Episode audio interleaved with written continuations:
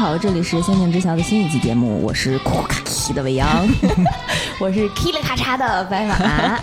听咱们这名字，完全不知道我们讲的是什么主题啊！我们今天呢聊一个关于机器人儿的主题。嗯，这个话题我跟白马都不是很 熟，但是我们还是非常有自信的聊了。为什么呢？因为我们请到了节目的老朋友瞬间思路。呱唧呱 唧，大家好，我是瞬间思路。不多展开介绍两句吗，老师？我这个主要到这儿来就是完成咱们的工作内容，完成业绩指标了。啊、所以这次的这次带过来的内容啊，因为我们上次其实来聊过一次嘛，讲的都是一些怀旧的东西。那这次虽然讲的是机器人儿，但依然是怀旧机器人儿。嗯、就是现在的机器人呢，就我我其实自己都没看过， 不敢跟各位说。 没事，现在机器人儿跟以前的机器人儿长得也一样。我我觉得现在还是长得时髦了好多，真的。看看以前那些感觉倍儿老派，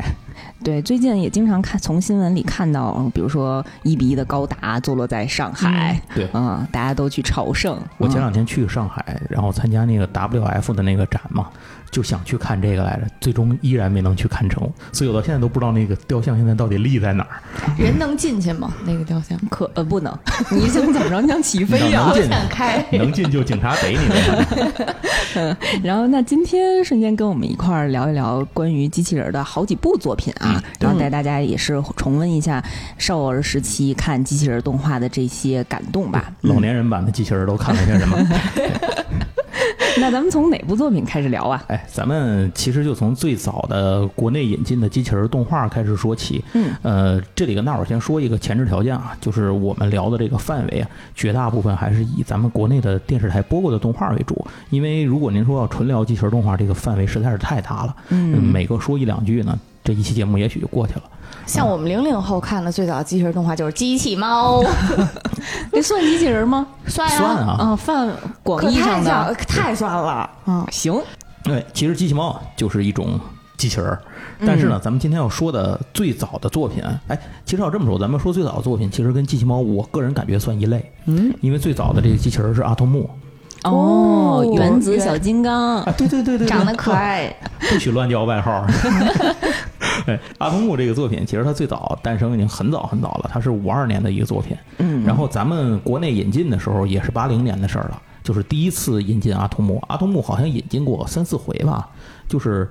呃，两千年之后，起码还引进过彩色的那种新的版本的阿童木，它的故事啊，包括画面儿都是重新制作的。但是以前咱们最早引进的那个版本其实是黑白片儿，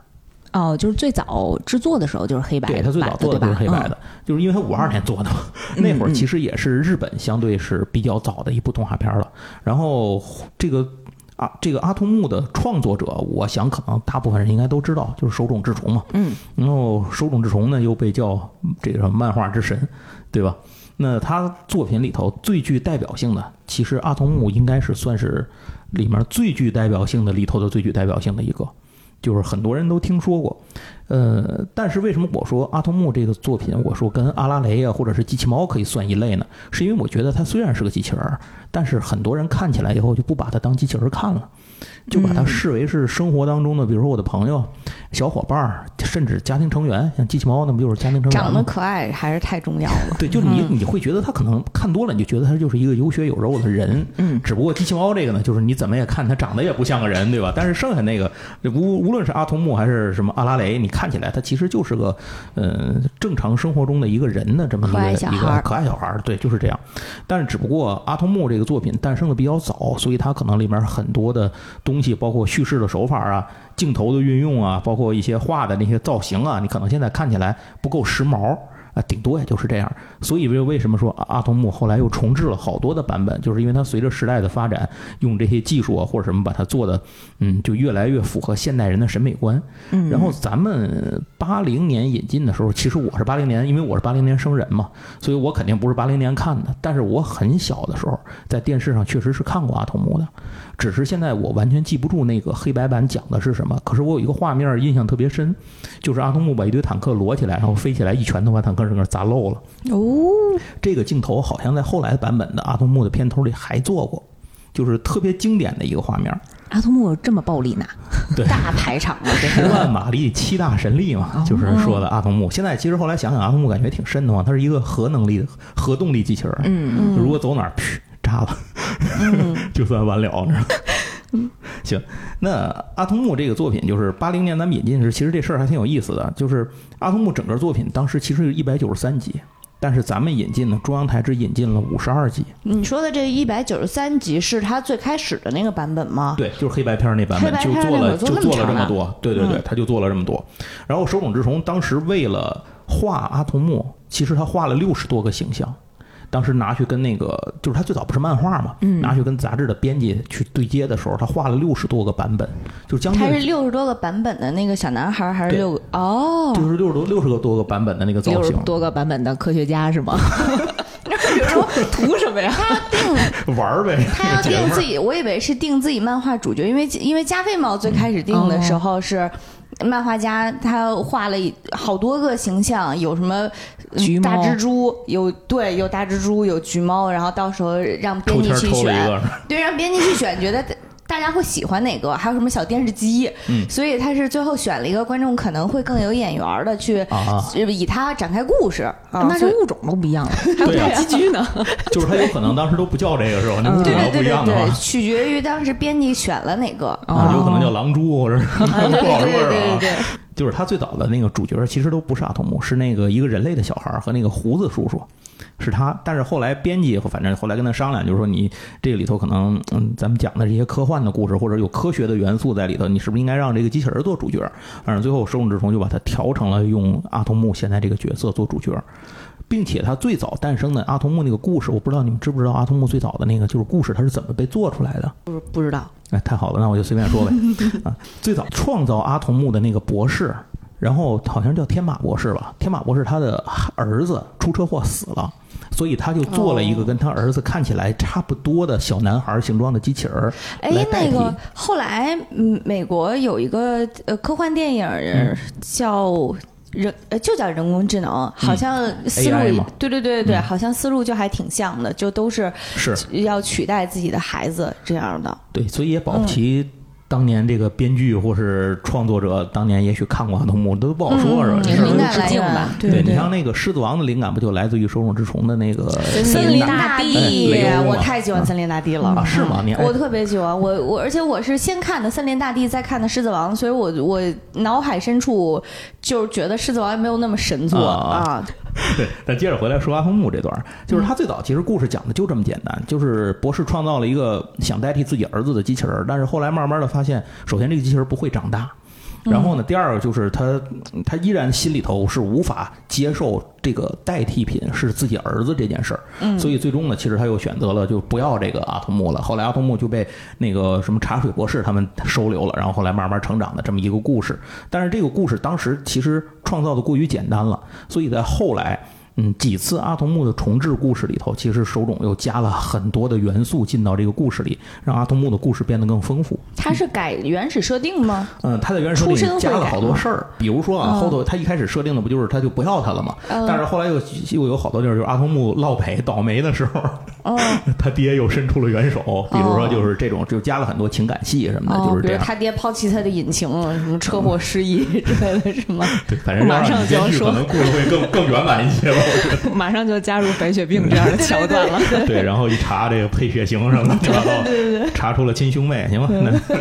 那接着往下说啊，咱们就说这个，结果《收容荣》后来这个漫画就是很火嘛，后来他就想试着去做动画。因为当时在日本市场上，其实也没有专职去做动画片的这样的公司，或者说没有那么成熟。那么，在一九六二年的一月份呢，手冢治虫就成立了自己的著名的那个重制作动画公司。虽然这个公司后来过了好多年以后也倒闭了，嗯但是在当时创作这个动画片儿、这个动画公司的时候呢，确实是一个比较新锐的这么一个尝试。嗯然后当时的主创班子其实也有点寒碜，就六个人。可是有六个人呢，这活儿就已经能干了，所以他们就一开始就做了拿阿童木去做了一个开篇，做了自己重制作下面的第一部动画片儿。后来做的不还有什么《森林大地》什么的吗？那些。嗯嗯，然后《阿童木》这个作品一放映的时候呢，立刻就火爆了日本。就是当时我觉得可能是日本人小孩儿也没什么可看的，嗯，没哎就有的看，就跟咱们最咱们小的时候，刚电视台里调出那台有仨频道能看就不错了，就这个意思。画儿它会动就足够了。对呀、他还能哪儿说见过话这呀？是，啊对，这就可以了。有没有颜嗯色什么乱七八糟都无所谓。所以当时阿童木的第一集的收视率达到了百分之二十七点四，嗯而哦且它在最高的收视率到过百分之四十点三，这个直到今天也没有另就是任何一个日本的动画作品能再超越这个收视率了。现在嗯这主好要是像现在可看太多了。对，现在好像收视率嗯单一部作品能超过十就已经非常高了。所以我，嗯但是我忘了那个什么半泽直树到底是哎，作为对，电视好像剧也能是到多十少啊十几，然后二对，十那多，你也就觉得很相高当了。嗯牛逼了，已经百分之四十点三，我觉得现在听起来都像胡说八道一样。然后，那日本就是大概就是这么个情况了。嗯在咱们呢，就是在一九七九年那会儿，就是大背景是改革开放嘛。嗯，在改革开放这个大背景下呢，咱们这个中央电视台就希望能够引进点儿类似这种积极的向上的，然后这种作品进来。而且当时咱们跟日本不也是蜜月期嘛，有这种文化交流的很多的东西。所以当时这个中央台的想法就是从日本引进一些这种动画片儿拿过来放一放，并没有想要去找一个科这个。机器人儿的动画就没有特定去找，当时只是提了一些个大的固这种框架的要求，比如你别拿点什么军国主义的，对吧？你别拿点什么讲这个打仗的，或者是什么这个鬼狐仙怪的，就你别拿点这些东西，然后你就积极向上的小孩儿看的乐观的这些东西就可以。同时代的日本动画片儿很多吗？还是说其实本身可选的也就肯定没有现在这么多，嗯但是肯定当时也是有可选的。然后在咱们去引进这个东西的时候呢，就刚才我说的嘛，其实它就是提了几个大的这种条框，你就别、别别给我选这几项就行，剩下您随便。嗯，然后这样的话，他就当时通过一个叫做日本向阳社的这么一个公司，这个公司好像是专门从事中日文化交流的，就相当于是一个中介人，就是通过你们，那我反正中央台也不知道日本有什么动画片儿，你们帮我们选吧。结果那这一看，中央台给的这些要求呢，阿童木完全符合，嗯，就是哪条都不占上，他给这个底线都都红线都不踩，而且阿童木收视率又这么高，所以向阳社当时是想都没想就把这东西拿过来了，就是您您看这个您得着吧，这东西特别牛逼，这在我们那儿可牛逼了，小孩儿看这收视率百分之四点三，对吧？ 这中央台看那行啊，这东西可以啊，然后那这样的话呢，就是通过向阳社在中间做中介。咱们中央电视台呢就引进了二十六集的《阿童木》。那这二十六集的《阿童木》播完之后，本来打算二十六集播完就完了，没想到观众的反应过于强烈，就是尤其是小观众嘛。当时那会儿也是，还是那话，没有别的可看的，嗯，所以那会儿小孩们人人都看。我估计这个我也不知道咱《阿童木》在国内的收视率是多少，我觉得可能也不会低了。因为没别的可看啊，然后大家反应太强烈了，中央电视台临时紧急又加购了二十六集，这样的话才凑上了和咱们刚开始说的，呃，引进了五十二集这么一个规模。所以这就是当时阿童木引进的这么一个过程。然后从这儿开始，中国的小朋友们才真正开始看到，哦，还有这么一种科学的想象的世界，然后才有这样的一些，呃，机器的看起来跟我们差不多的，嗯但是有十万马力、七大神力这样的机器人的作品。嗯，我是觉得可能我那代人就是差不多，都是通过阿童木或者是再往后一些，比如机器猫啊什么的这些来接触这种科幻世界的，就是不那么硬，相当于很软、软着陆的这样去接触一些科幻世界的作品。无论对于日本孩子来讲，还是对于咱们中国的小孩来讲，其实阿童木都算是一个机器人动画的启蒙吧。嗯，可是还是那话，就是它虽然是个机器人动画，可是大家看多了就不把它当机器人了，还是把它当做生活中的一个朋友。对，小男嗯这孩样儿嘛，对这样嗯一个存在。真正把机器人儿当做机器人儿来看待的那个，就要再过几年了。到了一九五八年的时候，日本出了一个动画片儿，叫做《铁人二十八号》，它的作者叫横山光辉。其实横山光辉是一个特别有名的高产的作家，尤其是他画的三国系列的漫画，就是他是一个中国历史的这个狂热爱好呃者，狂热爱好者，也嗯就是中国历史通这种，怎么说？就是他取材经常是取材中国的一些作品什么的，从这里头拿。其实手冢治虫也是嘛，像《西游记》什么的，他不也都画过？然后横山光辉画的这个《铁人二十八号》呢，是历史上第一个通过人去遥控的这种。你可以理解为战斗兵器，其实是就超巨大机器人儿，就是超级系有这么一个概念，叫超级系机器人儿，就是超大个儿那种，然后这个超招式都很夸张，这这种超厉 害，害，对，超厉害也也可以这么 理解，然后超大型，就是这样的机器人系列的一个鼻祖作品。只不过这个里面呢，铁人二十八号的机器人跟现在还不太一样，它不是人去驾驶的，它是远程遥控。就也不知道用五 G 啊，还是用嘛，是吧？当时对可能他也没想过这些那事儿网吧。速还挺快啊，对，当网时。速反得也挺快，当时可能也没没细想，就是用一个它的驾驶员是用那个就是这种像无线电一样这种操作台，嗯像操纵玩具一样去操纵这个机器人去去行动。我操纵了一无人机，哎，对，上操纵天了无现人在已机经对对对对嗯，就是这个意思。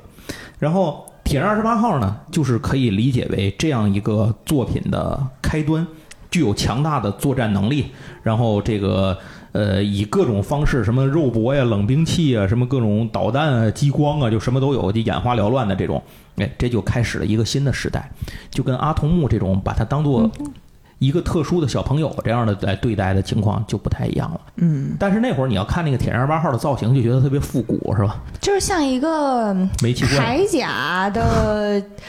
骑士，就是他对，我我你说的还挺好，我我一脑子里想的是一个有胳膊有腿儿的煤气罐， 对，大概就是 就是身材非常的看起来超重了的对一对，对特个，别不帅气啊。嗯，啊，但是那会儿可能小朋友就觉得非常帅气，因为他没见过嘛。嗯，非常质朴的一个机机甲吧，啊是现在 看，嗯然后到了一九七二年的时候呢，呃，有一个作者叫永井豪，嗯，呃，永井豪也是非常有名的作者了，现在可能知道的人会更多了。他是在《少年跳跃》上出道的嘛。然后永井豪呢，他就画了一个叫魔神系列机器人儿，这个这个大魔神或者说魔神 Z。他在如果您玩超级机器人大战的话，它几乎是一个代代都不会落下的这么一个作品，可能就有个别的几次没出过场。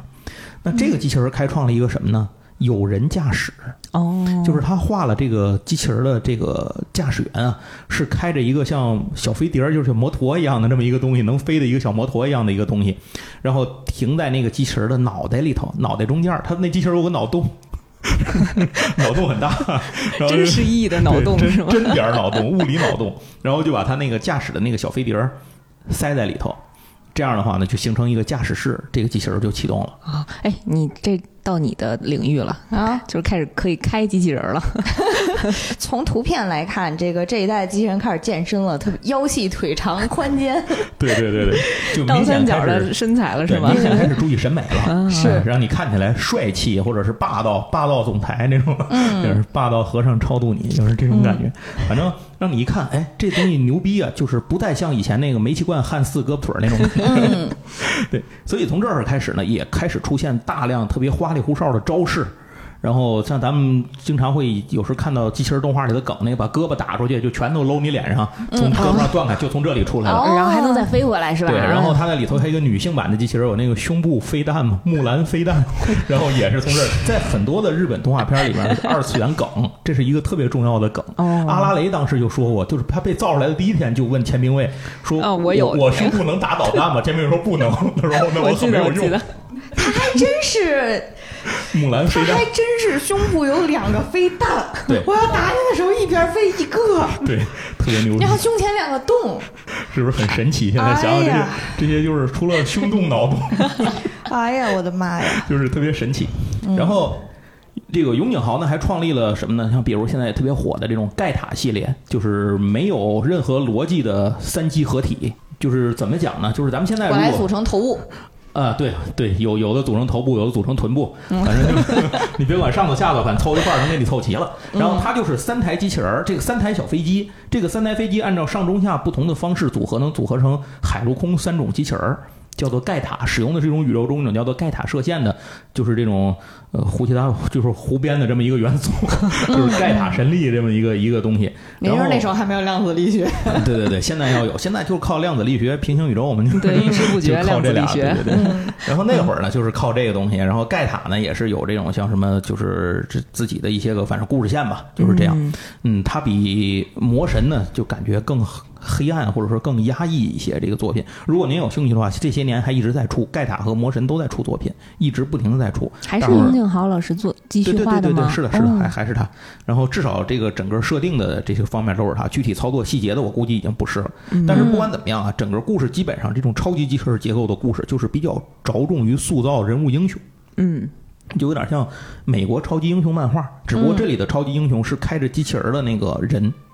大概就是这样，嗯把嗯他那个主角英雄化。然后再有一个呢，会出现一些，比如说一些个浪漫主义色彩，然后或者是还机器有人一开始些谈恋爱了是吗？呃，机机器人那驾人驶你就员想吧胸部都能打呃导弹了，还要怎样？然后接着呢，还有一个就是会出现一些什么呢？会出现一些强调，比如勇气、希望、爱。什么等等等等，友情哎少少年漫画的你少年漫画对的就少年漫画那些元素，你就把这些东西都强调在里头。我考核上那个驾驶员，我还得经历一堆磨练。对，我记得盖塔后面有一部里头有一点，就是他刚开始学开那个机器人的时候，那个博士就跟他说：“他说我怎么用这个招式？他说你就大喊出招式的名字，就会自动启动这个招式。”所以就感觉就特别贫，就是明显是拿这些梗来做找乐的这些事儿。然后这就是超级机器人系的动画。那超级机器人系的这个动画大概的特点就是刚才说的那些大呀什么乱七八糟的，然后充满了一种热血、希望什么这种主题什么的，巴拉巴拉巴拉等等这些。那在国内，大家最早看到的超级系的机器人动画是什么呢？是一个叫《星球大战》的动画片儿。嗯，啊，跟那个电影有关有系关吗？毫无关系。就这哦事儿是怎么回事呢？是是这么来的。首先啊，这个作品在日本它根本就不叫《星球大战》，它叫《战国魔神豪将军差的也太远了吧！》， 嗯没有一个字儿一样的，连连字数都不一样。星球大战战对，然后美国人把这个动画片买过去了，并且他们又买了一部跟这个动画片毫无关系的另外一部动画片，呃，结果把这两部叫做《亚空间大作战》，把这两部动画片连在一起，变成了一个长的五十多集的动画片。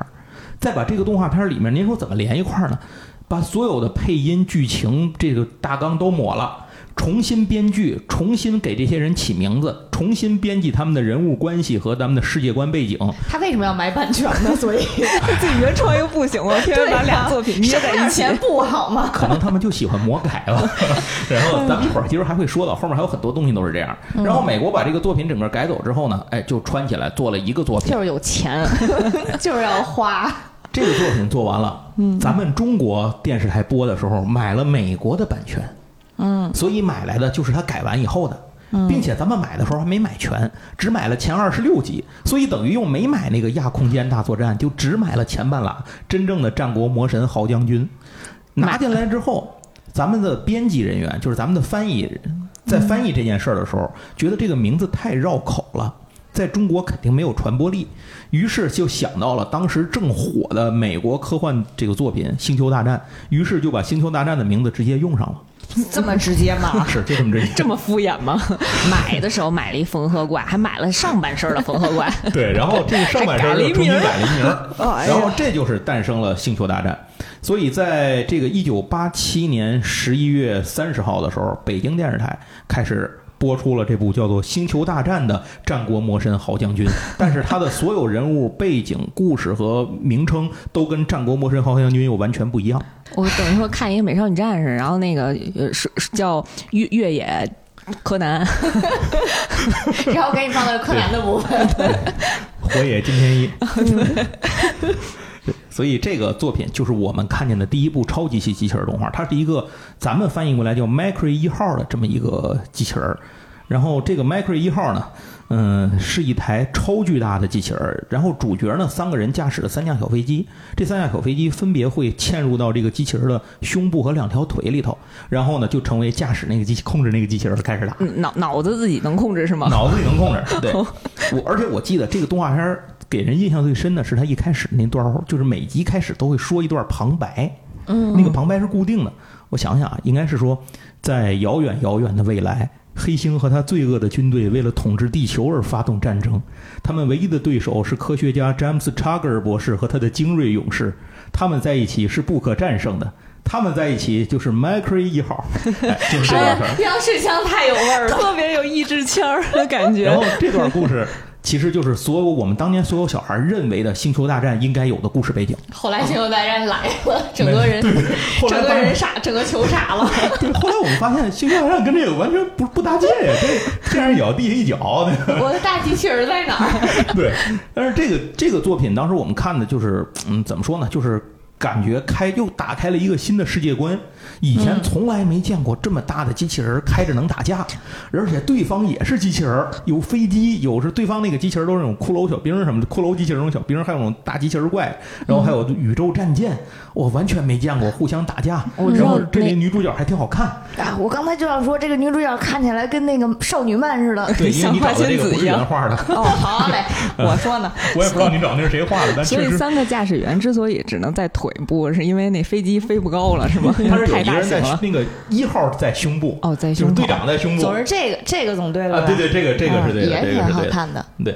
而且挺好后看的来它还有一个电影版，猫眼三姐妹的哦，我感刚觉，想对说吧，？对，而且它还有一个电影版，后来那个电影版叫《异时空的旅人》吧，好像是哦那个主角就是这个女的啊，哦就是所以说它人气是非常高的。但是这个动画片当在日本播的时候比较点儿背，它一开始播的那个时间段儿特别不好，所以收视率特别低，嗯，差点儿给砍了。后来反正也不怎么着，这个是是走了走了关系了，是反正是磨叽磨叽，反正这事儿嗯就就给弄到了一个比较好的时间段儿，收视率才恢复正常。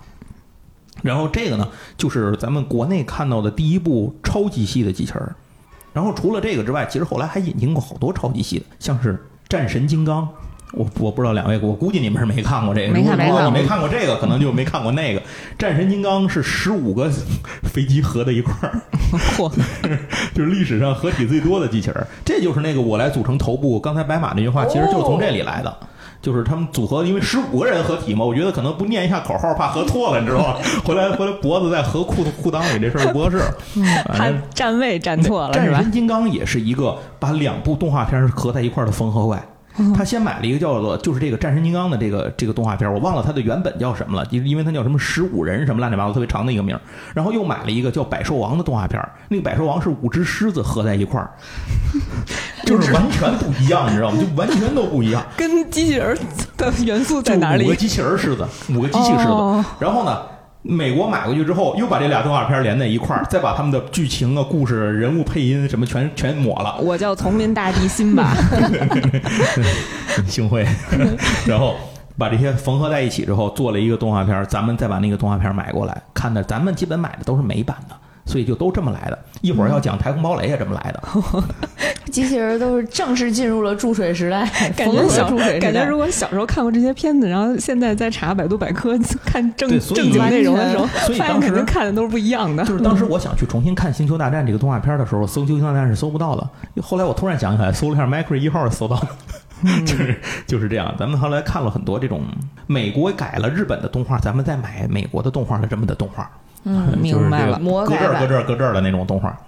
行，那这就是超级系机器人儿咱们看到的第一个。然后你这就个说超级系其实就是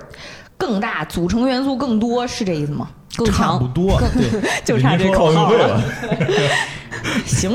对，然后刚才不说了吗？那里头有更多，它就是更强调个人英雄主义，嗯，然后更强调浪漫主义色彩，更强调这些热血、积极的什么什么根性， 什么巴拉巴拉热血、友情、努力、爱什么巴拉巴拉这些东西。就您玩超级机器人大战，看那个超级机器人系的驾驶员，如果具有这些精神能力，他基本那就是个超级系的。就你一看他就是主角对你一看他要是什么回避啊、避重啊什么这种乱七八糟，他可能就是个真实系的，就就大概是这个意 思吧。行，特别那精辟。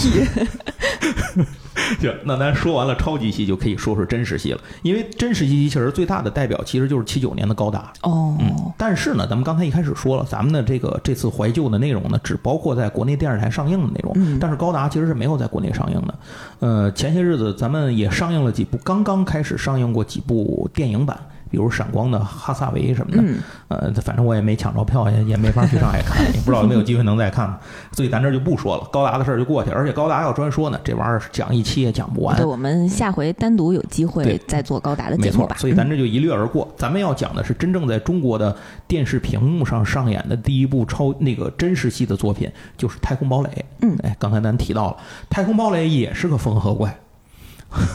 它是怎么缝合的呢？就是《太空堡垒》，其实它的原作品是一个叫《超时空要塞》的作品，这个可能很多朋友都知道，但是当年我们看的时候是完全不知道的，因为电视台不会跟你说这事儿。所以过了很多年之后，当我们第一次看到《超时空要塞》的时候，因为一直以为那是日本人的山寨版本，别名儿是吧？对，别名儿还给人起外号了， 起完外号还把人家名字都给改了，这个同内容关系都改了。后来才知道啊，不是这个日本抄美国的，是美国改了日本的。那这事儿是怎么回事儿呢？是这个一九八二年的时候，十月三号，日本的 TBS 电视台呢播放了一个三十六集的动画片儿，叫《超时空要塞》，制作呢是龙之子公司。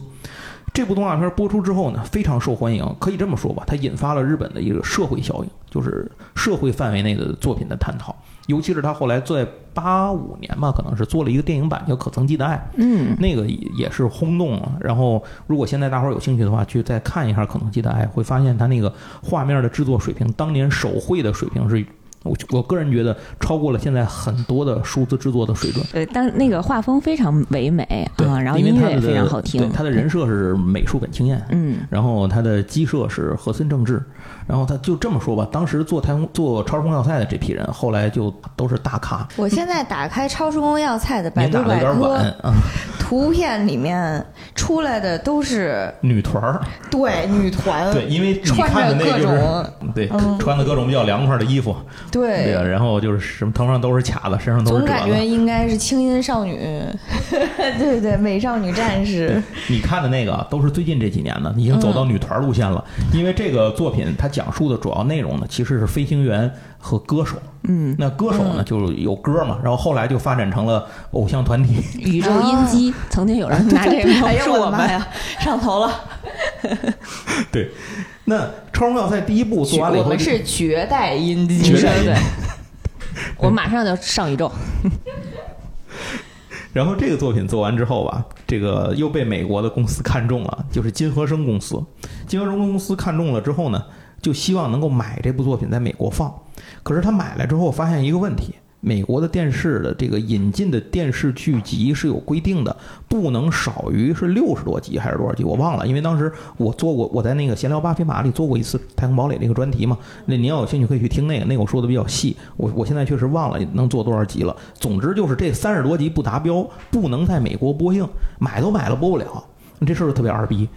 这是他们擅长，再买一个别的，对然后对拼在一缝块他儿啊。啊，对不对？这个缝他。 这个引进的其实比较早，所以那会儿呢还不知道该怎么办。然后他们当时就有一个能人，咱就不具体说这个能人的故事就不说了啊。然后就说这哥们儿就给提出了一个建议，然后就说你们咱再回龙之子公司，咱再找找找点那个看起来差不离的，咱给拼在后头，拼完凑上，反正美国人也没看过嘛。对你不是看新鲜嘛，那咱就弄个新鲜，反正你也不知道是什么，对吧？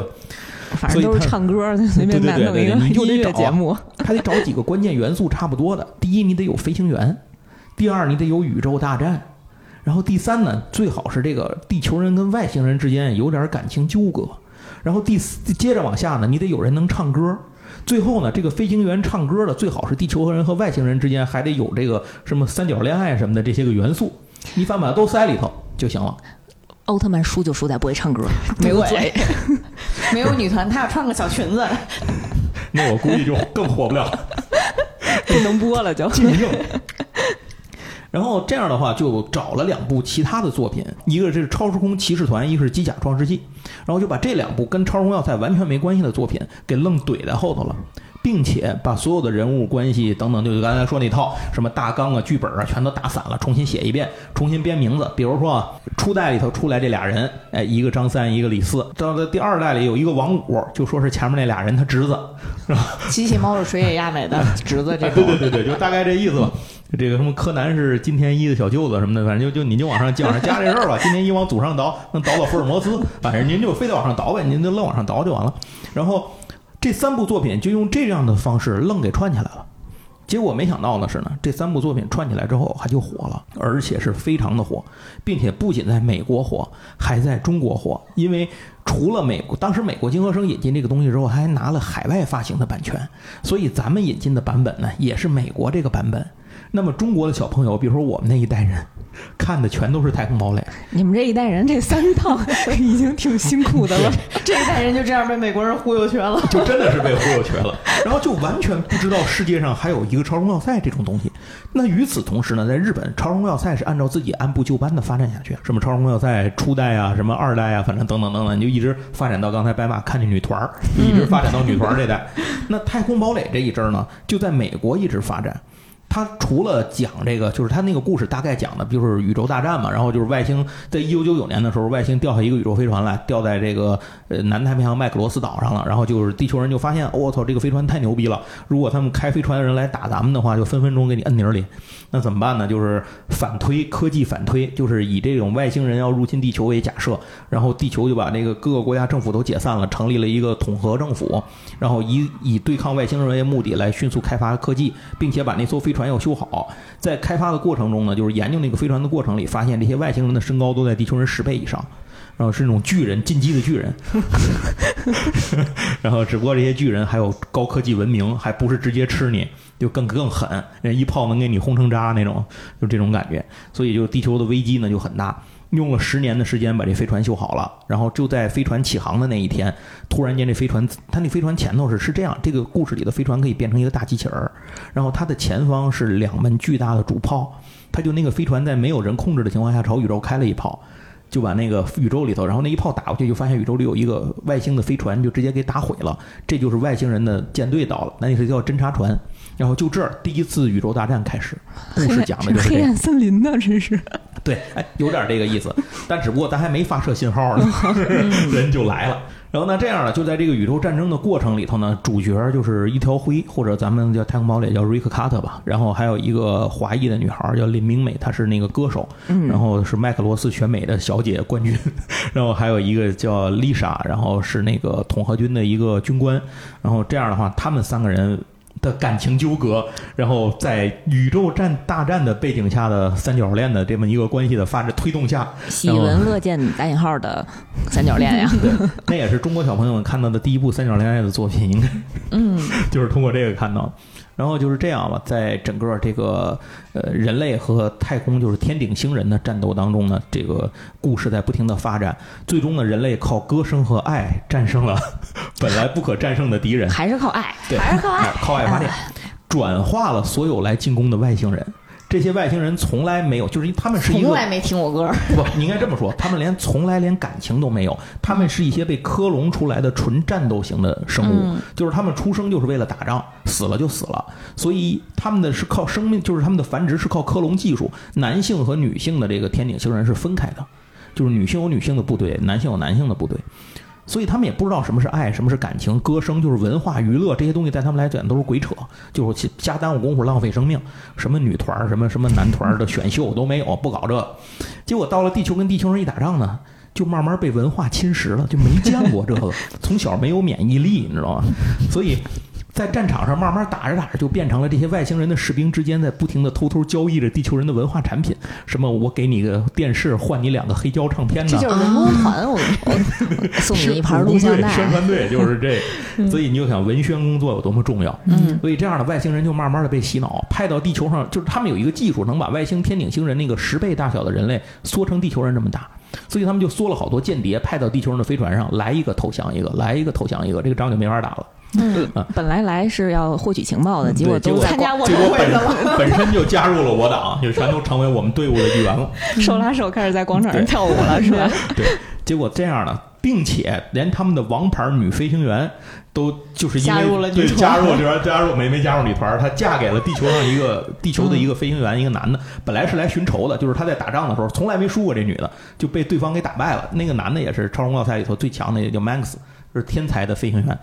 然后没从来没输过，输给 Max 了。他回去就说说我说说我那个不行，我是就我从必来须得谈恋从爱。来没不是从来没栽过这面儿，就是我我不当飞行员了，我当间谍去，我要找着这人，要要跟他决斗，要赢了这个人，我才能战胜心魔，你知道吗？嗯要不然我姐姐我干不下去了，所以他就去了。结果这姐姐去了之后呢，就真找着 Max 了。结果两个人不打不成交，一开始到那儿他就打了一个那个，就是他们不是有电子游戏嘛，不是开飞机那个模拟驾驶的飞机，又输给 Max 了。结果他一看哦，能打败我的人肯定就是这个人，结果就约他说咱们晚饭是什么几点之后啊，反正公园大树下见。然后他那意思就是来，我跟你决斗，我要捅死你。那 Max 那边呢，以为是自己的魅力征服了这个漂亮姑娘，这是要 找我约会。我对我觉得你约在晚 上晚饭后，然后一大树下，就听着这 心跳你回约啊忆，真哪个是。男生，哪个男生不得这么结想？果俩人 就想满满拧，就是天上一脚地下一脚。结果俩人到那儿一见面了，这事儿自然也就是满拧的。可是不打不相识，不打不成交呢。结果最后就两个人就一见钟情吧，反正最后就有情人终成眷属。最后呢，给他们搞了一太空婚礼。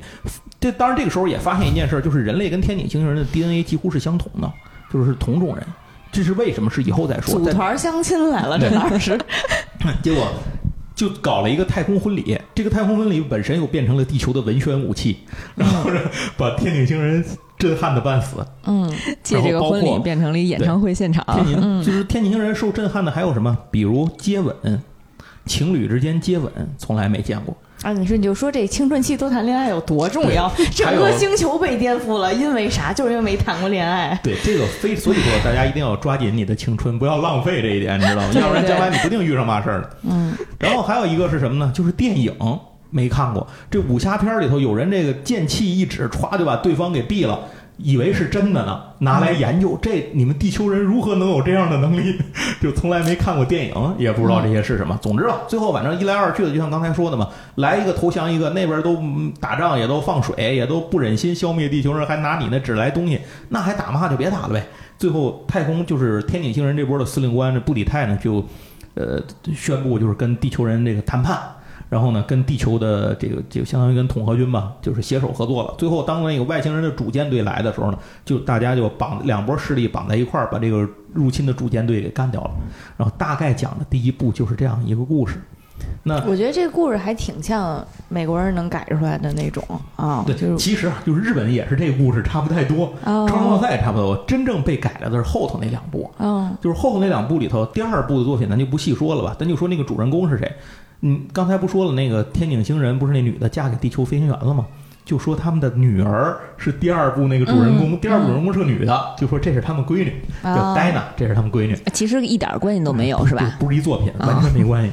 然后这个里头不是讲那个那个第二部作品，人家原本设定是在一个殖民星球上出的事儿，然后一群外星人来打，这个里头就把它改成了什么呢？在阿根廷南美发生的南美的驻军，然后这个驻军呢，然后就跟这个来入侵的外星人来打。也也也，您反正现在仔细想想都是 bug，但是当年小孩儿也想不到，就没觉事得儿，还当都年说得过去。看个乐呵。对不在乎这些对转就乐转呵完场啊了，就看打。对，然后第三部里头呢，又跟前面有传承，反正就是这样乱七八糟，他就把这个剧情给顺下来了，就这么着。劳太空动堡人民的智慧啊！啊，真的是劳动人民之魂。 而且《太空堡垒》这个作品里头，他们在改动的时候，最重要的是他们花了巨资把里面的音乐都洗了，重新换了音乐，换成了美式范儿的那种音乐。原版的音乐应该还是也很棒经典的，但啊对是他们还是做了美版的，就有点偏向于迪斯科曲那种风格，嗯有点那种电子音乐或者什么的那种感觉，也非常好听。就是最后无论是《超时空要塞》还是《太空堡垒》，这两支的音乐都非常非常的棒，所以这个也是。我觉得也是后来让《太空堡垒》虽然是一个魔改作品，缝合怪，但是它依然缝合的非常棒的一个原因。然后美版这边呢，就开始了自己的发展，《太空堡垒》就开始，比如美国人自己写了小说，画了漫画，拍了续集，后来这些都作品的设定都被洗掉了，因为做的太烂了。然后他们又重新，反正后来又重新弄了新的。在两千年之后出了一个东西，叫做《暗影编年》。这个《暗影编年》呢，讲的就是《太空堡垒》那个三部曲之后的故事。他们又做了一个新的。然后后来这出了一个什么事儿呢？就是因为版权的纠纷，美国和日本这两边呢，就是一开始哥俩好的时候嘛事儿都没有，但是后来呢，你这个人不为己，天诛地灭嘛，是吧？后来在争夺市场的时候就出了问题了。美国金和生这边呢，抢注了好多的海外市场的版权，导致《超时空要塞》这边的很多东西不能出海，只能在日本范围内。所以这就限制了《超时空要塞》的发展，所以双方总之就不停打官司。美国这边甚至还想让《超时空要塞》在美在日本都卖不了，或者说《太空堡垒》能卖到美日本去，反正就是双方互相呛呛呛呛，打了这个就就这么长时间的官司，几十年的官司。最后就是在今年，你大概是前几个月的事儿吧，可能三月份时候的事儿吧，他们才真正达成了和解，就是。金和生这边的版权也到期了，反正，然后达成了一个和解，就是双方可以共同开发、使用相关的所有的人物、角色和版权以及故事的研发，那么就可就是太空堡垒这一边呢，后面就可能就可以看到它继续的发展了。超时空要塞这边呢，也就可以出海了，所以这应该还是一个不错的结局。就是这件事情上看，否则的话，这个故事很可能会因为双方互相掐掐，就是那边太空超时空要塞那边不能离开日本，太空堡垒这边呢不能够使用超时空要塞里面那些主要角色，所以他就只能胡沁。嗯，就是我不能用主要角色，我就只能画一个似是而非的人，愣说他是谁，那这个东西就很没劲了，变得。所以这样的话，还是一个很不错的结局。到目前为止，所以双方如果能合作，可能这个系列《太空堡垒》啊，或者是《超时空要塞》都能得到一个跨越式的发展。最简单的，如果您玩《超时空要塞》，比如说《机器人大战》的作品里头，假如有《超时空要塞》的作品登场，那么它以后可以出版中文版了。否则的话，如果有长荣耀赛作品登场，它是不能在海外发行的。嗯嗯，那你只能大家只能玩日文版，对吧？就是说这个意思，可能有很多很多这些问题互相会影响着。那所以这应该是一个未来不错的趋势的开头。那到底能发展成什么样呢？谁也不知道，因为这两个东西呢都有自己相关的开发计划。总之吧，超荣耀赛也好，太空堡垒也好，都积累了很多的人气、粉丝和爱好者群体。未来我觉得啊，应该还是很有期待的，就是这个东西还会一直发展下去，几十年了还会发展下去。那太空顺便多说一句，就是《超空要塞》那个《太空堡垒》这个作品吧，之前是有那个粤语版的主题歌的，啊、可以推荐一下，是那个陈慧娴唱的，嗯，可曾我记得啊听还？过，特别好听，嗯，不来一段吗？传统异能了，粤语版啊粤语版不行，行，那这个呢，就是太空堡垒了。在真实系的机器人的基础上，其实后来又衍生出了很多的东西。嗯，我们就简单的举一个例子，就是更加现实生活版的真实系机器人。就是说，不管是高达还是超声要塞，其实如果你仔细去看的话，它的舞台剧的这种感觉还是很明显的。你更能感觉到很多舞台演绎的那种感觉，就是像是在我们在看电视剧或者是一个别人拍给你看的东西。但是有一个作品也是在咱们国内放映过的，叫《机动警察》，结城正美画的一个漫画，叫《机动警察》。这个《机动警察》这部作品呢，更像是一个有着机器人儿背景的日常生活番。它讲的是职场剧，职场是什么职场呢？就是警察。嗯嗯嗯，他这个故事其实说的就是《机动警察》这个故事，其实说的是什么呢？他说的是，就也是在近未来的这个时代，就是这个作品应该是讲的是九几年、两千年前后吧，反正《机动警察》这个故事，九八年到二零零二年，日本的人口呢就不停的增长嘛，然后就出现了很多问题，比如资源不够了，然后国土的这个建设面积不不足啊，然后或者是失业率增加呀，等等等等，所以日本政府就提出了一个计划，他把东京湾啊进行了一次大规模的填海造陆的一个工程，总面积填出来了四十五万平方公尺，并且呢用人工岛把这个人工就是岛当中这个这什么防波堤，把这个地方整个围起来，进行了一个代号为巴比伦的开发计划。但是这个计划的工程量太大了。所以为此呢，又开发出了专门的工程型的机器人儿，就是挖地与盖楼用的机器人儿。所以这个故事大家能听见，它这个这个机器人儿，首先它的开发就不是打仗用的，它是为了搞工程用的。当然，后来很快被用于军事了，但是它的最初的目的并不是干这个，嗯挖掘智能挖掘这机都，是对拉力就啊，长着腿的拖拉机， 你知道，就拖拉机以前拖拉机嗯厂是开出来的，现在是走出来的，就这么个区 别。嗯然后这个故事里面呢，就是因为有这么多的机器人被用于了建筑等等、交通等等行业，就引发出了机器人犯罪这个问题。比如说啊，你可以开着一个机器人去把那个自动取款机拔出来，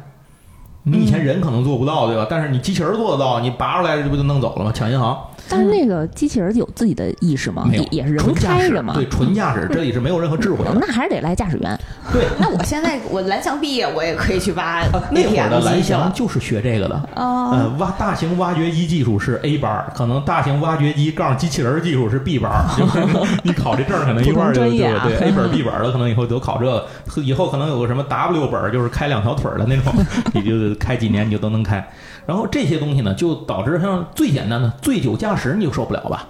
你一机器人儿满马路跑，就哗啦哗啦哗啦跑机器人儿，然后其实是驾驶员喝多了，见嘛砸嘛。你汽车顶多是撞到路嗯边儿或者撞汽车，你撞死俩人，你那机器人能把楼拆了。嗯，再有更危险的反社会，社畜爆种了，受不了嗯怎么办？你开一机器人到马路上打砸，我也不过了，你们都别活，你说你怎么办？所以为了对抗这些问题呢，就需要警察也得有机器人，我至少能够制服你，对吧？嗯，所以这样呢，就成立了日本警视厅的这个警备部下属就成立了一个特车二科，这个特车科本身是有的。然后这个特车二科呢，就是足以证明他把这个二科就是机器人儿，足以证明他们其实只是把机器人儿当成一种特殊车辆来对待的，就是不是像高达那里头哦这么牛逼决战型的兵器，就是人类未来的发展方向。超龙要塞对抗外星人就靠这个打，这里不是，这里机器人儿就是工具。纯粹就是日常生活里头，您可能就是我你拿一只手，以前是拿那个什么挖掘机挖个斗儿挖地，这里就改一机器人儿自己过去挖地，就这么个区别。从这个编制来看，感觉这个科儿也不是什么特别重要的哎科对儿，了还是下属的下属的下属对这个科 的二科。对，而且他们还是二科第二小队，这个第二小队是因为这个犯罪率激增，第一小队应付不过来了，所以当时呢就找了这个当时买了最先进的机器人儿叫 AV 九八，这个 AV 不是那个 AV 啊，是这个 AV。嗯，这就不用特意强 调对了。我说的是那个电视端子那个，然后怕大伙儿误会。然后这个 AV 九八呢，叫代号叫英格拉姆，这种机器人儿是最新型的机器人儿，世界上最轻量级的机器人儿，并且它灵活到什么程度呢？驾驶员理论上讲可以用它那个机器人儿那个手去翻花绳。就是灵巧到这种程度，相扑、柔道，就各种格斗技都可以用，而且它的那个 AI 的支持的 AI 也是那种学习型 AI，就是做的非常好。结果这个小队呢，就临时赶紧用新型机器人成立了一个第二小队，听起来很牛逼，但第二小队都是他的，首先他的队长啊这个后藤喜一这个队长。啊本身就是因为在官场混不下去，受人排挤，被下放到这儿当队长的，就是这哦我人好想看这个，我听觉得听起来好丧啊！这人对，这人是一大叔，就是你一看，其实按说应该是那种，就是在日本警界里头应该能处于中坚力量的级别，但他这个时候还是个警部补，并且被下放到这儿，你就知道他混得很不好。嗯，然后他的队员也各种新奇古怪，不是刚毕业的从警校招出来的，就是其他警队经常闹问题，人家不愿意要给扔到过来的，反正就是就是废柴小组的感觉。废柴小组。您原来看过有一个叫什么“失误二科”还是什么的那个日本日剧，有点树屋二啊课，对对对哦，对我的对最对爱。就是一帮秘书们，那个 那个被被也是都被流放的那种嗯感觉，下放了不待见的都放到这儿来。特车二科差不多就是这么个东西。然后有一个说法，就是有一个传说，这叫什么呢？叫就管特车二科的外号叫做“所过之处寸草不生”， 就就是因为这帮人有的时候经常就是这个犯罪虽然制止了吧，周围的破坏也造成极大的破坏，就是这种感觉。嗯，然后就讲了这么一个小队日常生活的故事。虽然它里面也有跟犯罪集团做斗争，跟这种什么坏人、跟这种就是野心家啊什么做斗争，但是归根结底，它更多的故事剧情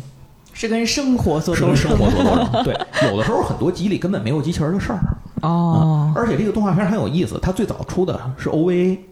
先出了六集 OVA，就是因为他们一开始做的时候没钱，然后后来就就是找人找行家给指点，人说你先不行做个 OVA，能行接着做，不能行就哪儿说哪儿了。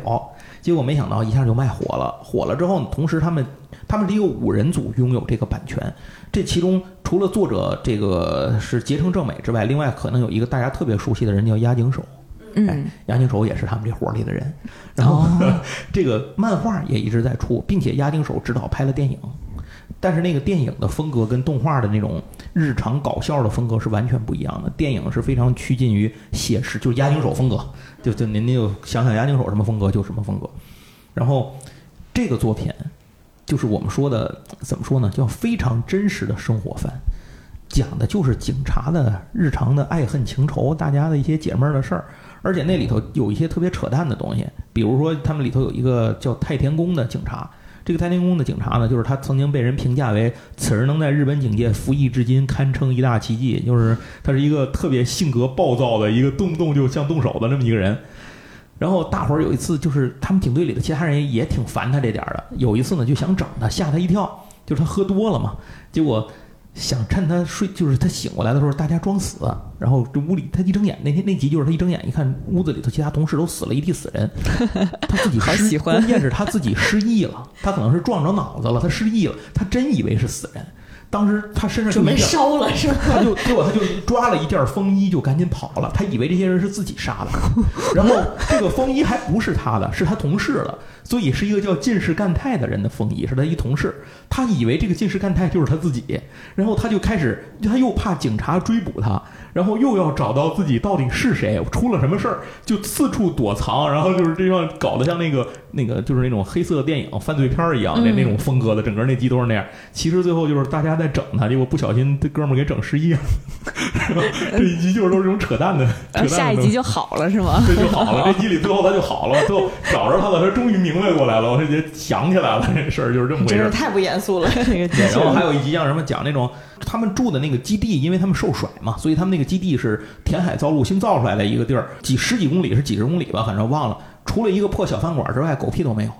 所以他们每次吃饭就得跑到那个叫上海亭的那个饭馆去吃饭。然后后来有一集就是去了人不回来，去了人不回来，就不知道大家在那儿人心惶惶，不知道你整个那个剧情给你设定的感觉就是像是像那种悬疑片儿一样，啊走一个人消失一个人，看过《迷雾》吧，出去一个人就没了，出去就没了，到底去哪儿了不知道。最后发现是他们到那个地儿吃饭，去的人就饿了不行了，到那儿就吃吃，结果那个东西就是那天食物准备的不好，有食物中毒，就撂那儿了。然后后面去的人不知道又吃又撂那儿了。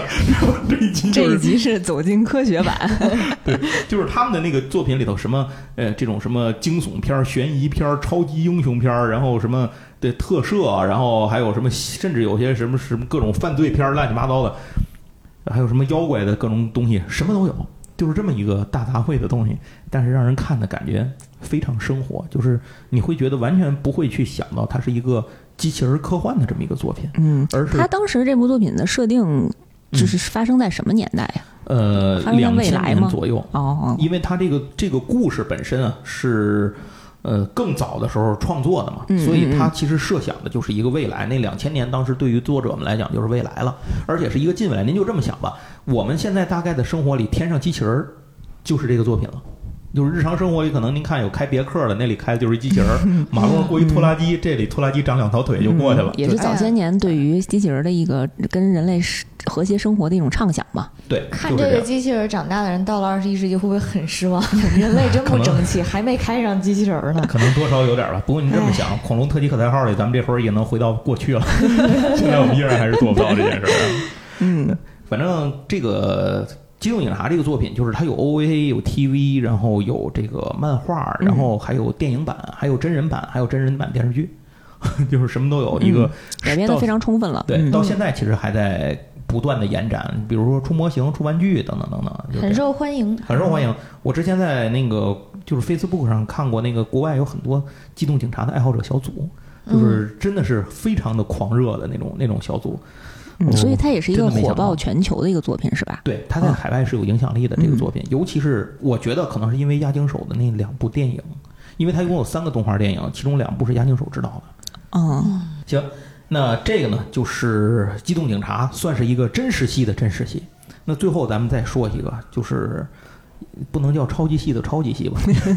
应该叫做拟人的机器人的科幻世界，这就是变形金刚了。哎哟，到我们的库库卡奇的主题了。他可以终于用上了，要是不说，差点就白起这名儿了，是吧？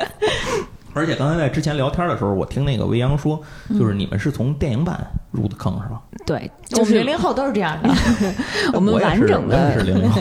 对完整看全的还是是迈克尔贝电的那影。个电影在电影院对对才对看的，嗯白马呢也是，他对我是从第一部开始看，然后到第第三部还是第四部，就是麦考贝只专注拆迁，不再讲故事之后，我还就没买有再 还卖牛奶看 呢，了你。别这么说。啊对对对，还卖牛奶，嗯，然后后面就没有特别看了，啊，后面那个大黄蜂你们看了吗？看了，看了大黄蜂那这个时候个人超好很可看是 爱吧，嗯，特别喜欢那他个好好看，嗯其实就是因为它更还原了以前的老哦变形金刚的那种感觉，嗯我们就管它叫 G 一，就是哥， 阿波斯德阿嗯波就是哥，当 时就觉得那个那版大黄大黄蜂就更圆头圆脑一点。对对对对对，前几部的时候都是苦大仇深 啊。呃，然后宽宽宽肩细腰，然后练练块儿的大黄蜂的感觉。关注 点差异。 而且到最后，我觉得迈克尔贝为什么后来我不爱看的一个重要原因是他那个机器人做的越来越像像生物。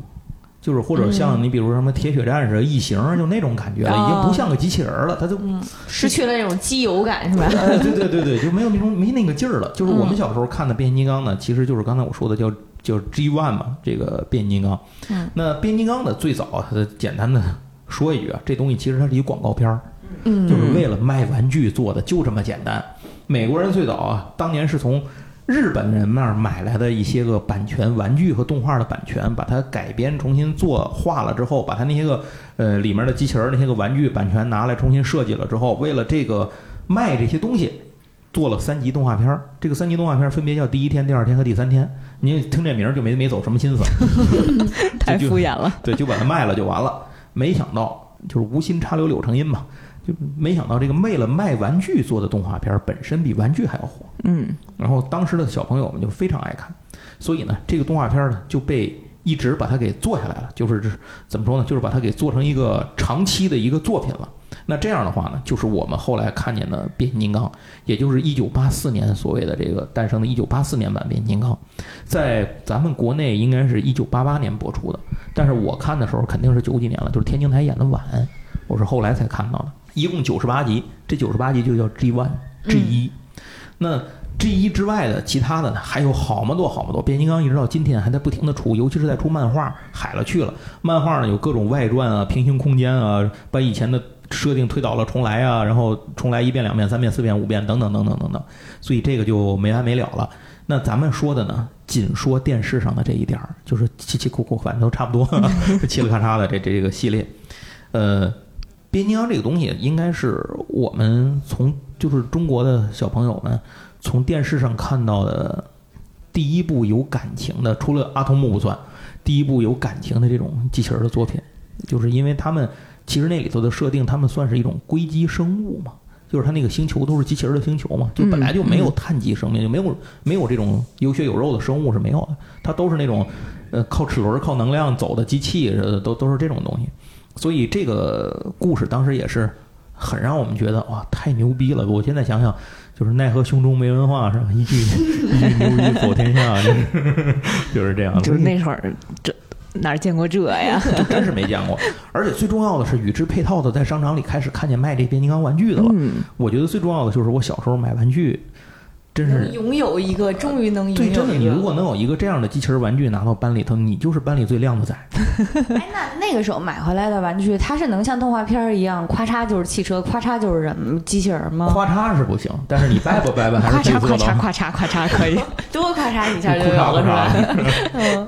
对你，你反正掰吧掰吧它，它也可以变形。它不像现在的变形金刚做的这么复杂，那会儿就是给小孩儿的玩具非常简单变形，摁吧摁吧，掰扯掰扯就变完了。但是呢，如果你有能拿有一个这个东西拿到班里头去，我觉得是非常非常牛逼的。有面儿。嗯非常有面儿。可能就像现在，你比如说我家里刚刚出的，你说再跟小朋友说，我家买了一 PS 五，刚拿家去，哦，啊就大概就是这种感觉。我有一 NS，走玩呼啦圈儿去，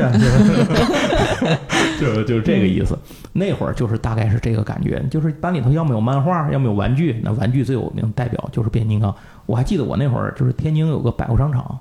百货大楼，然后卖变形金刚的柜台。从来都是水泄不通级的，社交货币。嗯，哎那我是买不起，我每次去都从那儿过，让我妈带我站旁边看会儿，哎，看看就挺高兴的。买不起，太贵了。那会儿一个就是里面擎天柱，然后擎天柱那个玩具可能得百十块钱吧。哟，那会儿一个月家长工资才才多少钱，都嗯到不了几这十数块钱啊，嗯你都到不了这数。那会儿有一个变形金刚的玩具，所以就是非常拉风的一件事。嗯，然后变形金刚这个作品啊，它其实说讲的这个事儿，我觉得可能也不用太细说了，就是汽车人和霸天虎两拨儿对搂嘛，嗯然后打着打着就不过瘾了，打到从我记得电影版变形金刚一上来的那个台词叫什么，就是他那个宣传语，就是他们的战场，我们的家园嘛，其实就是这么个事儿。因为没有能量了，所以汽车人就说要到宇宙里去找能量。然后霸天虎听说这事儿了，然后就开始追过来。两拨在飞船上扭打的过程当中呢，就失控了，这飞船就撞到地球上了。结果这个地球呢，当时还是几百万年前的这个蛮荒的这个时代，还没有人类，还没诞生呢。他们那个飞船就撞进一个火山的底下了，就所有人都失去意识了，就就就这么着，飞船被埋在那个火山底下，过了上百万年，然后。到了现代化的社会，就是可能就当是两千年九几年吧，或者八几年那会儿啊，这八几年吧，应该是动画是八几年的嘛。啊那会儿的美国，然后呢，有一次火山爆发，结果把这个威震天，就是这霸天虎那边给弄醒了。嗯然后霸天虎弄醒了之后呢，这他那个飞船里不是有维修设备嘛？就先把我，因为我不知道你们看电影是记不记得有叫红蜘蛛的角色，记得，嗯嗯，先把红蜘蛛给修好了，嗯然后红蜘蛛呢，反正又把这个威震天什么的都修好了。这个时候就看出红蜘蛛这个就猪队友的这个意思了，就是威震天那意思就是说地下还躺着这么多汽车人，我一炮一个都弄死，这事儿就算完了。红蜘蛛说不用，您别费事儿，他们完了，没有人能维修他们，咱们出去把洞封上，他们就算了了。威震天一听也行，省点能量，刚活过来就走了。红蜘蛛一炮把那个就是门给炸塌了，山给炸塌了。一炸塌了呢，正好一晃动，把擎天柱掉到维修机器底下了，把擎天柱也修好了。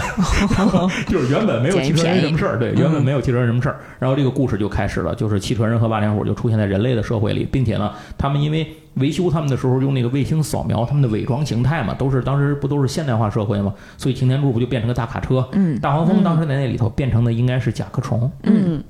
然后威震天变成一手枪，不知道怎么扫来的，扫了一手枪，就是他大连虎那边什么都有，有变录音机的， 有变手枪的，对对对对变变什么都哥有。现在就有变扫地机器人儿了， 哎，对对，有可能还有什么无人机，起码得有个四旋翼，对对总得有个录音的器材 吧？ 对啊，你得有个变个 大疆，是不是？变个华为，你知道吗？一会儿坐在这那收银台自己就跑了。 站起来就走了。你看那个电影里头不用那个能量的那个核心，一接触那诺基亚手机说，哦嗯我对就对知道这个瑞典人的那个有一 种。诺基亚手机咔变一机器人儿，就是那里头他们挺 挺抗打这个嗯机器人。那个里头也是，就是这些变形金刚嘛，反正都是这种拟人化的嘛，然后就跟人类的社会开始了接触，于是两种文明呢， 包括正与正义与邪恶， 然后这种两种文明之间的各种融合，这就是各种矛盾吧，反正包括是就开始了。其实动画片儿因为是给小孩儿看卖玩具的，没讲这么多事儿。就是好人坏人两拨人互相打，坏人一定会失败，事儿就完了。嗯，但是到了电影版和漫画现在发展起来，故事就变得很复杂了，因为咱们看这里头不就有一会儿人类又信任啊，又不信任啊，然后反正就是种种，嗯，帮了你，你阴嗯帮了我等等，对帮不这帮这种的？事儿，最后我阴完你还得 用你，对吧？这这反正都是这些玩意儿。嗯你说这样的话呢，就变成了现在的变形金刚大家族。可能很多国内的咱们的年轻的朋友，是或者包括小时候不太爱看变形金刚的朋友们，他可能都是从电影版开始看的。但是我个人建议您，要是闲着没事儿的时候，可以把以前的老动画翻一翻。然后这个变形金刚系列在国内其实后来还播过一个动画叫《猛兽侠》，猛兽或侠者叫超能勇士。嗯然后他讲的是变形金刚的时代过了很久很久以后，汽车人和霸天虎两波都已经没了，分别变成了原始兽和巨无霸这两波。巨巨无霸，是那三层的那个， 啊，对你你你还有鸡翅吗？ 就是那还赠你一瓶可乐，然后。这个两拨人又开始对打，然后并且他们在有一次对打的时候，那个飞船穿越了时间，掉到了几百万年前，然后就见到了当时的擎天柱和霸天虎，就是威震天他们那拨人。这里面还发生了好多事儿，就是他讲的虽然是一个后传，但是故事线却发生在前传的时代。嗯，啊，就是这样。为什么叫猛兽侠呢？就是因为那会儿他们穿越到几百万年前嘛，地球上没有文明，所以他们扫描到的东西不是什么剑齿虎啊，就是恐龙的骨头架子，啊反正就就就都是这些动物，哦，所以就叫这个。就是那里头所有的这个变形金刚们都变成的是各种各样的动物。然后这个也是一个非常有意思的系列，它应该是美嘉合作的，并且那会儿因为不是那个三 D 电影动画的特别风，就是特别风靡嘛，所以当时这个东西还拍成了三 D 版的动画。所以除了技拍摄技术不怎么样以外，故事本身是非常好的。然后，如果大伙儿愿意看看您看过之前的变形金刚了，您可以再看看这个，这两者是完全有联系的，而且也有中文配音啊。嗯超级也不是稍微稍微有一点点五毛钱特效，用现在的哎眼，光您看客气肯了，定就是 就是五毛钱特效。 这主要当时就是我觉得还是受资金限制吧，人家那个是毕竟是拍电影的，你就是拍一动画集。但是那个时候看肯定特别心潮澎湃。对，没错，就是特别特别帅气，就是你那会儿也没见过六毛的特效 是吧？五毛就可以接受了人。均五毛嘛，对人对人均五毛，大伙儿都五毛，你还有什么可说的？对吧？我也没见过这些。然后这个就是变形金刚整个的一个大概的脉络。所以咱们今天其实讲的故事里，就是从阿童木开了个头儿。阿童木这个开头讲的就是最早的机器人是什么，然后简单说了一下，像什么铁人二十八号啊、魔神啊、盖塔这些，就是最早的超级系机器人开始出现，但是咱们国内都没演。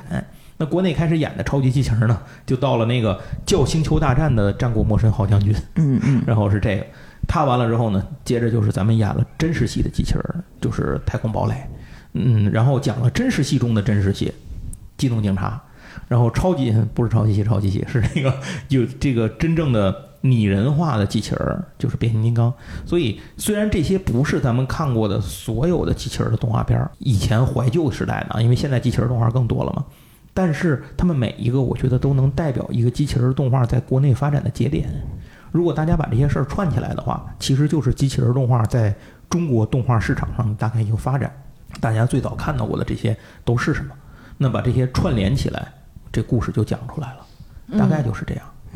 男生在看这种机甲类的动画作品的时候，嗯，主要都看的是什么呢？当然是机甲了，咚咚咚，嗯咣对咣对咣，对对，嘁哩咔嚓， 对吧？biu biu biu，棒棒作棒。为一个小的时候玩樱花大战的人，嗯因为那个游戏里面是、虽然嗯都开是。锅炉嘛，对对对对 对，大日本大正年间，然后有一个帝国滑稽团，嗯是一个开机甲的秘密战斗部队，嗯然后明面上，哎，它也是个女团，啊对对，他们他们是个剧团，他宝们冢，他们原型是宝冢对对对冢宝冢。然后呢，其实嗯下了舞下了舞台，演完戏之后，大家都是出去开机甲打架去的。我当时实玩那个时候，因为我之前也不看机甲类的动画片嘛，但是我玩那个游戏的时候，也是会很关注它那个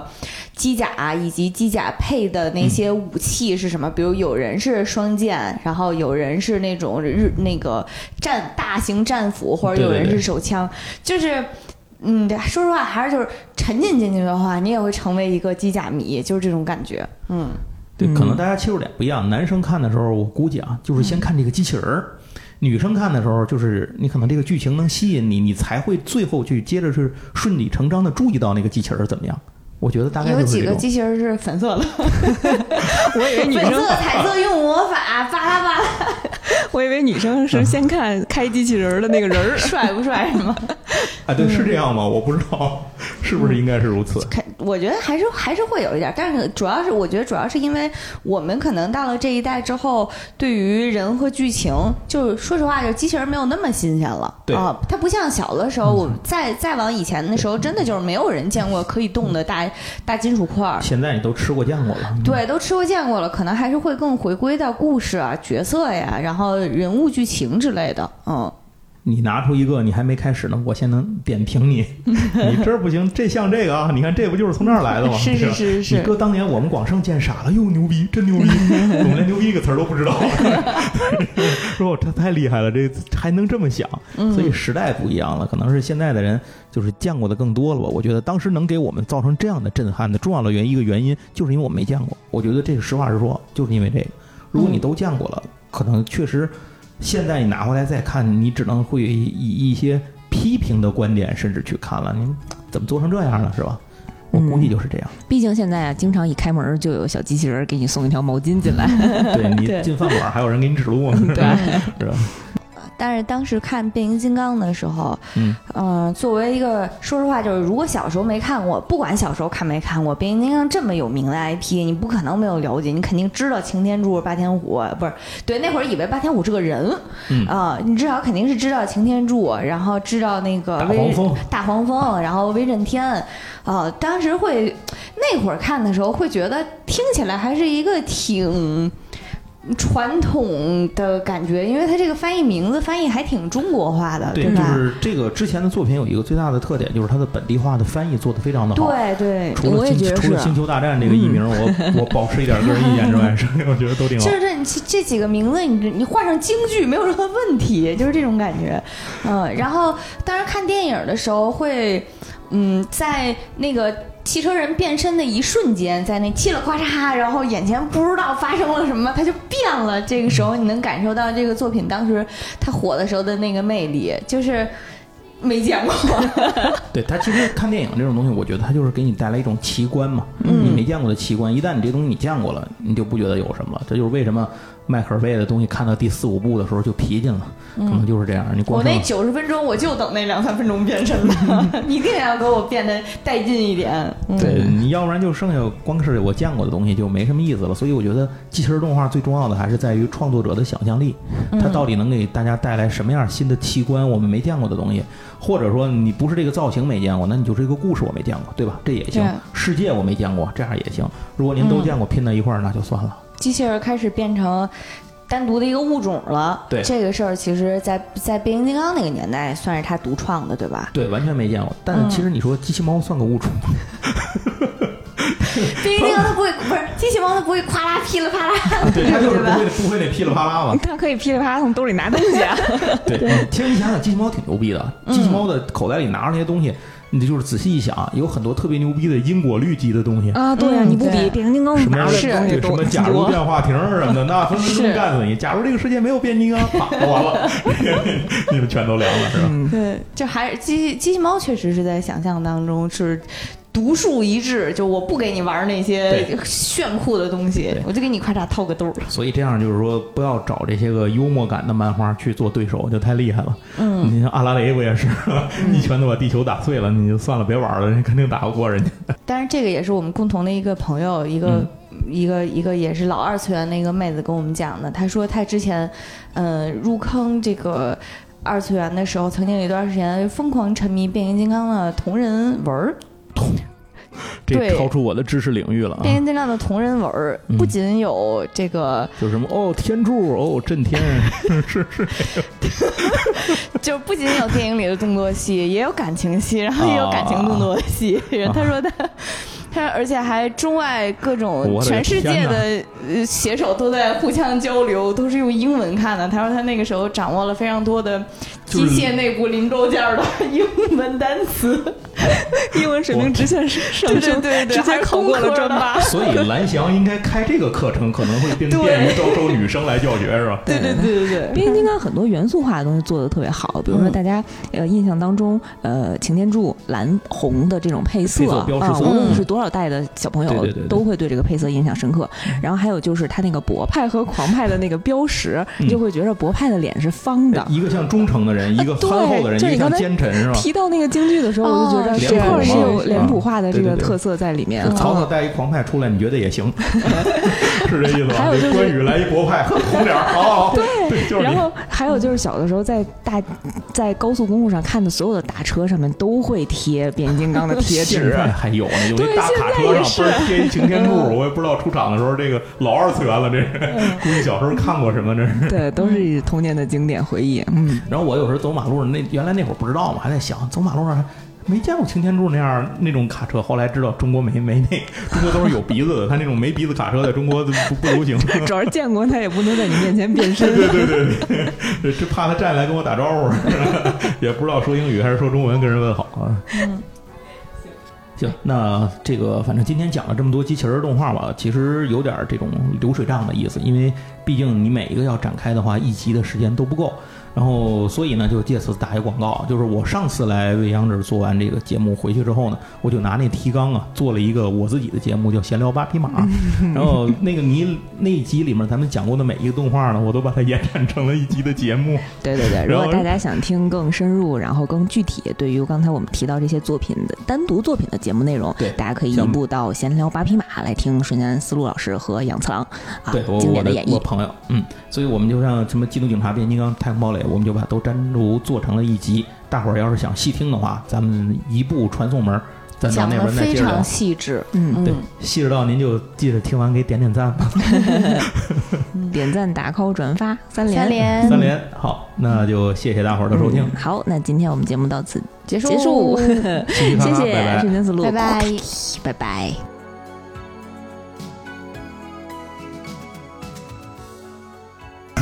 就算完了，是吧？嗯最后还是靠爱，然后发电了是吧？不知道怎么 接，把这靠段爱发掐电了。那个阿拉蕾这个，哎，不是什么阿拉蕾，那个阿童木这个作品呢，其实 它果最断早改编，没毛病。小朋对对友对对都会对这个配色印象深刻。然后还有就是他那个博派和鳌派，嗯敖丙， 狂派狂派，熬